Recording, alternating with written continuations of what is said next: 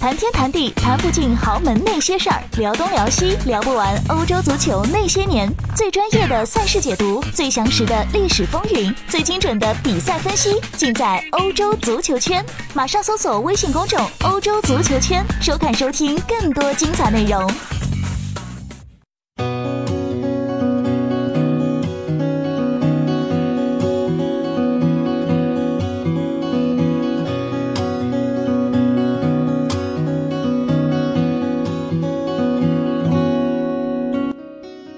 大家好，很高兴又在亮点英超当中和大家见面了。那么，距离上一期的节目呢，这个间隔应该会是比较适合的啊。在上一期的节目里呢，是跟大家分享了一下阿亮在一八一九赛季整个英超联赛的转播过程当中的一些感受。呃，然后呢，我也看到了有球迷的留言啊，有一位球迷说，希望我们能够多聊一下中游球队。呃，多来了解一下这些球队啊。另外还有利物浦的球迷也表示，他刚刚缓过劲儿来，但是又被我扎心了一次啊。所以呢，呃，说到底也真的是，呃，聊一聊中游球队，阿亮也觉得挺好的。因为毕竟一个赛季那么长的时间，我们基本上都围绕着前六的球队不断的在说在聊，啊，聊到其实他们都已经像咱们的女朋友或者是老婆了。呃，每个毛孔长什么样子，应该都说是清楚的不得了了。特别是对于自家的死忠球迷来说，可能知道的要比啊其他的球员知道的要比这个其他的球迷啊比阿亮要多得多，懂得多得多。所以呢，反倒是前六名之后的球队，大家呃了解的并不是那么多。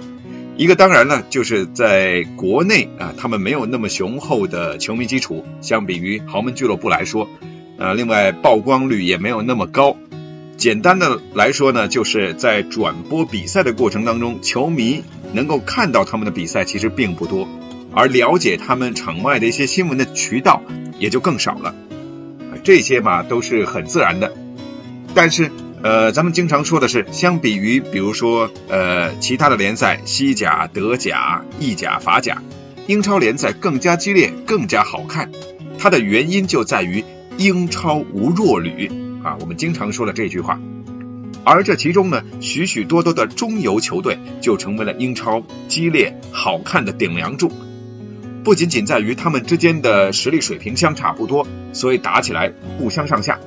很多时候呢，他们在对阵豪门球队的时候，不论是场面啊，还是结果呀，都能不落下风，甚至是成为豪门的绊脚石，成为强队的杀手。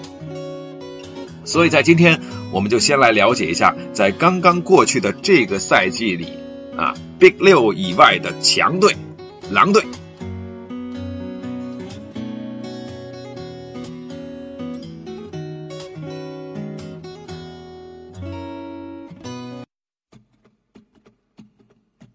狼队呢，其实啊，在这个赛季，阿亮也曾经说到过，就是在那期让四集团竞相发扬。礼让美德的那期节目里也提到过了啊，呃，让四集团在呃这个分别礼让的这段时间里，他们的行为呢，让一个球队最感到郁闷，那就是狼队了，因为该集团的让啊让的实在来的是晚了一些嘛，早说的话，狼队可就不客气了，对不对？当然了，这只是个玩笑话了。不过呢，最终狼队呢，确实在赛季结束之后名列第七。排在了 Big 六之后，他也拿到了五十七个积分，全赛季下来呢是十六胜九平十三负，打进四十七个球，丢掉了四十六个球，成功的闯进了下个赛季的欧战区。他们可以通过今年夏天的附加赛得到参加欧联杯的机会，所以不论是积分还是名次，都创下了狼队闯荡英超历史上的最佳成绩。要知道啊。这支球队可是成立于一八七七年的，这支老牌球队可是当初足球联盟的创始成员。他们实际上的辉煌年代呢，是在上个世纪的五十年代，曾经在五三年到五九年期间四夺顶级联赛的冠军。球队到现在也拿过四次的足总杯冠军和两次联赛杯冠军。不过呢，这支队伍在过去一段较长的时间内却是一直起起伏伏。前两次的英超之旅对他们来讲都是苦涩的。二零零三年，狼队第一次升上英超联赛，次年他们就垫底返回了英冠。而在二零零九年，他们又杀了上来，并且连续两年都成功保级。但是呢，好景不长，二零一二年他们再次以最后一名的身份降回到英冠。还有更惨的，降回到英冠一个赛季之后，他们又掉到了英甲。啊，还好啊，球队是很快的就止住了颓势，重新杀回了英冠。所以呢，在调级之后，尽快的升级是避免球队垮台，从而一蹶不振最有效而最直接的方式。毕竟呢，这个是跟收入直接挂钩的。我们可以想象一下，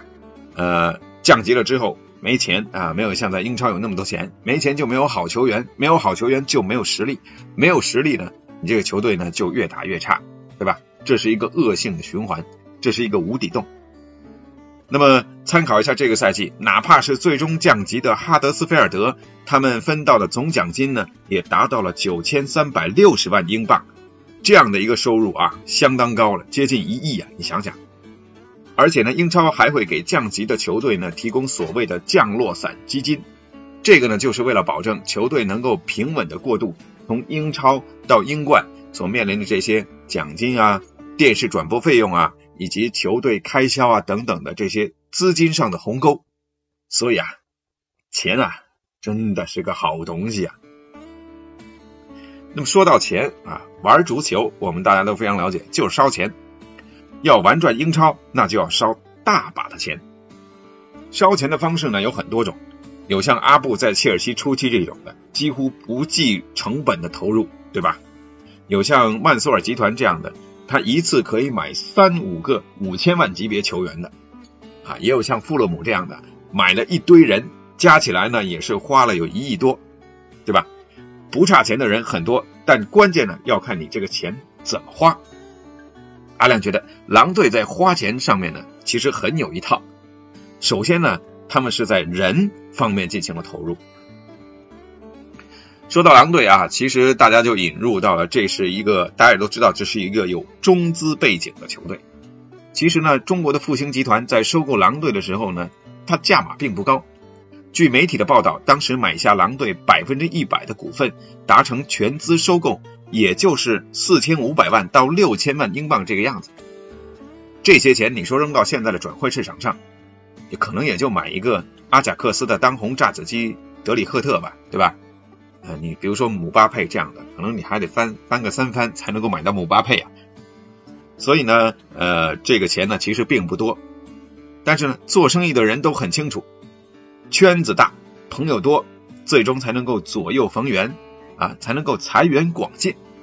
所以狼队的投资呢，除了这个买俱乐部之外呢，他首先接下来在这个人脉资源这点上面呢，投资就做得非常的棒。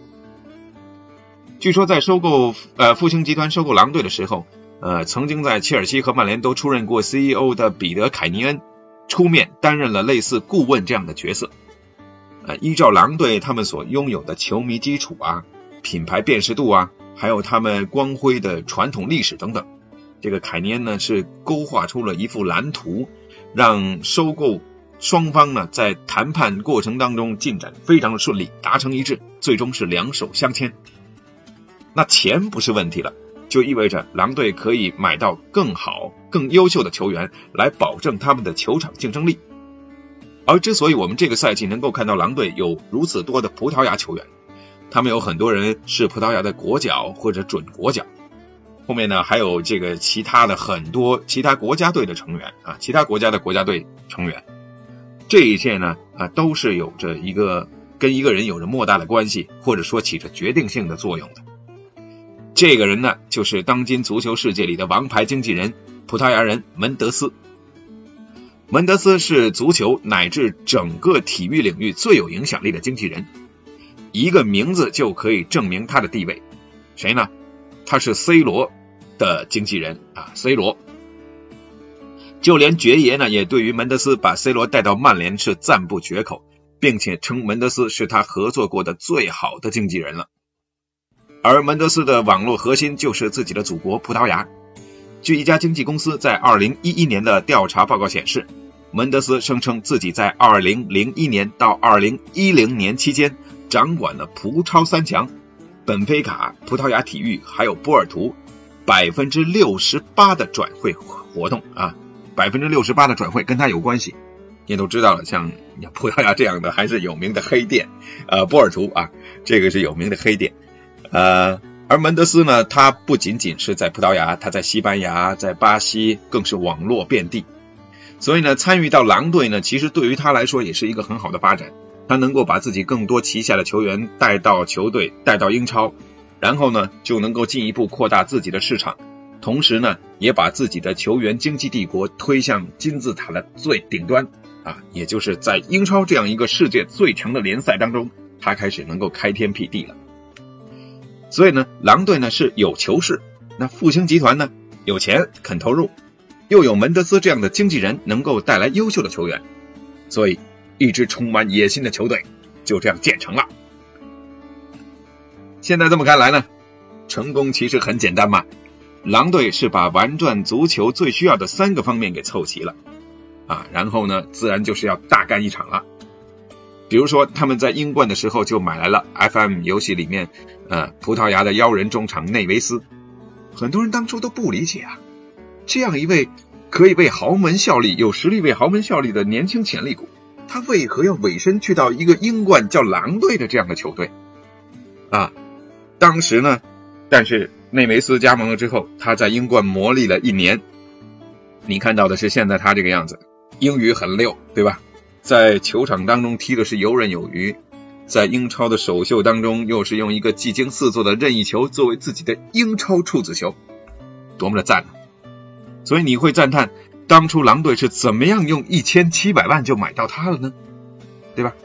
同样的，还有葡萄牙的老将穆蒂尼奥，他只花了球队四百五十万。那么还有若塔，他以前呢在马竞踢过球。另外还有墨西哥的国脚西门尼斯，他最终在这个赛季里为球队贡献了十三球七助攻，啊，还有利物浦青训出身的考迪，还有多赫蒂，还有特劳雷，哦对了，还有一个很特别的，穿了十一号啊一个前锋号码的门将，葡萄牙国门帕特里西奥。所以最终我们看到的是现在这样一支狼队，他的平均年龄是二十六岁，他全队的身价。啊，在这个德国转会市场的网站上面标注下来是二点四三亿英镑，在整个英超联赛当中是排名第十三位。但是你不要忘了，他可是一只升班马呀，所以这绝对是一支豪华之师了。虽然在英冠当时并没有现在这么强的一个阵容，但是以他们当时的实力来讲，基本上在英冠等于是用特种兵去打别人的正规部队啊，或者是打游击队。啊所以当时这还不是以一当十的存在吗？再来说说这个运作当中最关键的经纪人就是门德斯，关键是门德斯这个这个人呢是挺靠谱的。阿亮看过一点门德斯的传记，他从小呢就是一个生意人啊，小时候还挺苦的，那么就是为为了改变生活嘛，我们去赚钱。在葡萄牙呢，他开始有点小积蓄，其实是通过呃。模仿别人啊，开这个录像带的这个租赁业务的这种店啊，就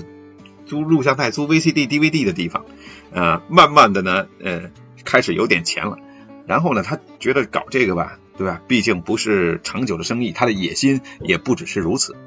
当一个小老板。所以呢，最后慢慢的就跟足球扯上了关系。第一个真正让他呢发家的球员是德科。据说呢，德科当时在葡萄牙已经快没球踢了，而且刚从巴西过来，生活什么的一团乱麻啊，是整个人都没有信心了。呃，但是门德斯呢看中了他的潜力，另外一点呢就是说这个德科没有经纪人，所以他就抓住了这样的一个机会，他跟德科呢是两个人就聊起来了，然后呢就帮德科呢去呃规划生活，去帮他在葡萄牙安定下来。然后开始跟他探讨职业生涯的规划，啊，这德科就相信他，让他做经纪人。随后呢，就两个人就命运就紧密的捆绑在了一起。所以最后我们看到了德科在波尔图跟穆里尼奥一起拿到了欧冠，然后呢，他又去了切尔西，最后呢又是去了巴萨，成为了呃还入选了这个国家队，对吧？成为了呃可以说世界上的一个著名的球员。那门德斯呢，从此也就是扶摇直上，这个马上他握住了抱住了德克的大腿，这棵摇钱树，他从此在足球经济这个世界当中呢是开始呃立足，开始翻江倒海。那相比于另一个足球经济大鳄拉伊奥拉来说，我觉得门德斯呢，他最大的优势呢就是他的口碑，他的形象也要更好，对吧？看起来这个人就比较正派。呃，门德斯呢总是呢会比较诚实的去待人，呃，买卖球员虽然是他的生意，但是呢他都是从给球员规划最好的职业生涯呀，呃，照顾对方的生活起居啊开始。慢慢的去帮助球员找到最适合发展的平台，而不像这个拉伊奥拉拉拉伊奥拉这个胖子啊，这拉伊奥拉从长相啊到行为作风啊，就给我的感觉就是一副贪得无厌的这种很恶心的模样啊。呃，说白了有一个有有一个形象我可以做很好的一个参考，他的样子让我想起了《星球大战》里面这个塔图因星球里面的呃非常丑陋奸诈的这个贾巴啊。就是那个贩卖奴隶又走私军火啊，贪得无厌的这个大鼻涕虫。总之呢，门德斯呢这个英俊帅气的样子，另外在感觉比较正派，就觉得他是一个挺不错的人的啊。那么另外呢，就是说门德斯呢，他是用比较合理的价格帮助狼队带来了足够优秀的球员。另外呢，还带来了努诺这名葡萄牙的主教练。努诺呢曾经是穆里尼奥在波尔图的复选门将。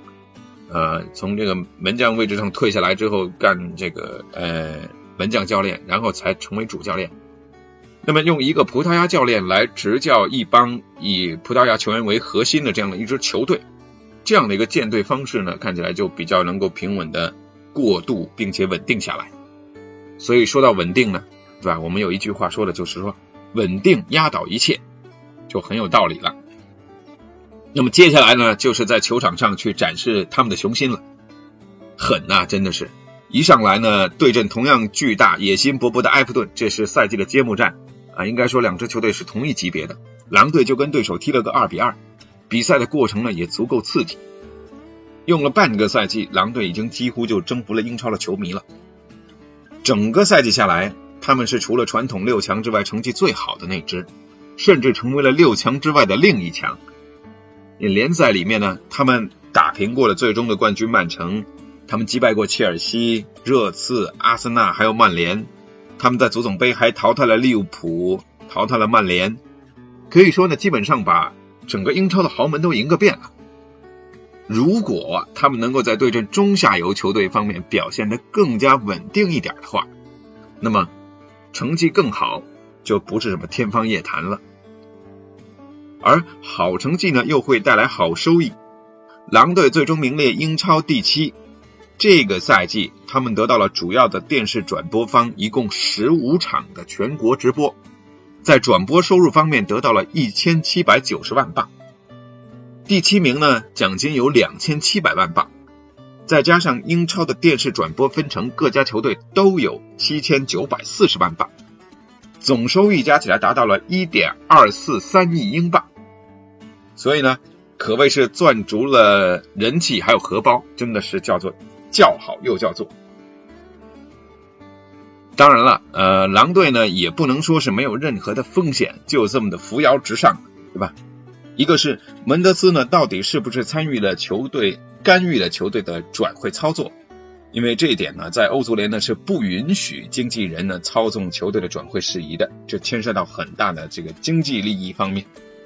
而几番调查之后呢，又怀疑门德斯呢，在跟他不少有联系的俱乐部当中的一些球员，他是有占经济利益的比重的。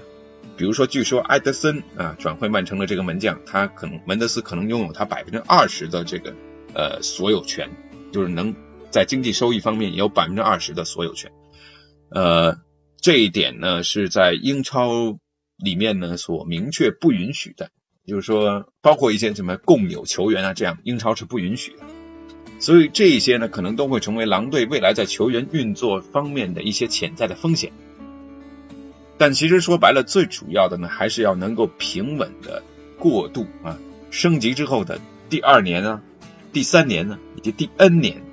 我们看到很多球队在圣超第一年打得风生水起，但可能在第二年呢，就是马上又被打回原形了。这点狼队以前也有过，对吧？零三年他们就是如此。所以，能够使得英球队在英超稳定的去打拼下去，这个才是最关键的，这样才能够一步一步实现狼队更大的野心。而下个赛季呢，能够参加欧联，自然是球队的一个荣耀啊，也是更多的去拓展球队的一个。呃，好的机会，但是呢，要从附加赛开始打，首先呢，你就得在夏天去扩充球队的实力了。举个例子，上个赛季同样杀进欧冠附加赛的伯恩利，他们就比其他的英超球队要早一个多月就开始自己的赛季。最终呢，他们因为阵容单薄啊，在前半个赛季可谓是晕头转向，几乎赢不了球啊。呃，最终呢，不可避免的要早早的去跟保级做斗争，对吧？所以这点对于狼队来说，他们是有前车之鉴，他们要尽量去避免出现的一个状况。另外，这个赛季的不稳定，呃，比如说他进球四十七个，丢了四十六个，比如说他定位球的丢球这样的毛病呢，呃，能不能在下个赛季有所改观？另外呢，他的攻击线，呃，冲击力有，但是感觉还是比较弱，整体的这个技术水平呢，也不算特别高。所以他们想要打传控型的足球，就必须要有更多技术更好的、更细腻的球员加入，锋线上的冲击力呢也要去加强，对吧？而且这一点呢，也也另从另一方面就考验到努诺他作为一个教练员他的实力，对吧？能不能真正带领狼队长期的在中游这个位置上面能够稳住自己的位置，才能够一步一步往前？这个也很考验主教练。呃，不过据说呢，从投资方面来讲呢，球队还是非常的呃给力的啊。呃，据说他们是准备把主场莫利纽克斯球场进行升级，到时候这个球场呢要扩容到从现在的三万多人扩容到四到五万啊，四到五万在英超来说是算得上是一个非常大的球场。说斯坦福桥也就五万多，扩容之后的利物浦安菲尔德也就五万多。对吧？北方的纽卡是最大的球场，五万多，所以狼队呢可能在这方面要更多的投入，也预示着他们呢是有更大的野心的。这个俱乐部在当时，呃，一是一九三九年应该是，他们还在卖站票，那个时候还有站票的时候，对利物浦的比赛，他们一共达到了六万一千多人的一个历史的观众啊顶峰，现场观众的顶峰。希望有一天狼队还能够再现这样的盛景啊！所以呢，这么多的一些优势的条件呢，包括球队俱乐部运作的举措，呃，下来，还有这个赛季的表现来看，狼队呢确实是很有实力，也很有潜力的。再有，它是一支中资的球队嘛，咱们未来可以 YY 一下，有中国球员啊，能够争气，借此作为一个跳板登陆到英超，对吧？这个赛季其实传的最多之前的五球王啊，比如说包括他们已经买下并且。租到葡萄牙去的一个华裔的小将王家豪，啊，这个都是美好的设想。所以呢，对吧？狼队这么有实力又这么有潜力，就来支持狼队吧。是时候把自己三十多年狼队球迷的身份亮出来了。好，不知道这期节目呢，关于狼队的介绍大家是否满意啊？接下来呢，我们还会。把更多的精力呢，会放在诶其他的几支球队当中，也都是很有意思。阿亮会在后面的节目当中呢，继续跟大家分享。也希望各位能够关注到欧洲足球圈亮点英超以及英超点评三个在喜马拉雅当中的节目啊，另外还有欧洲足球圈的微信公众号，我们一起来聊英超，一起来做得更好。这期节目就是这样了，下期再见，拜拜。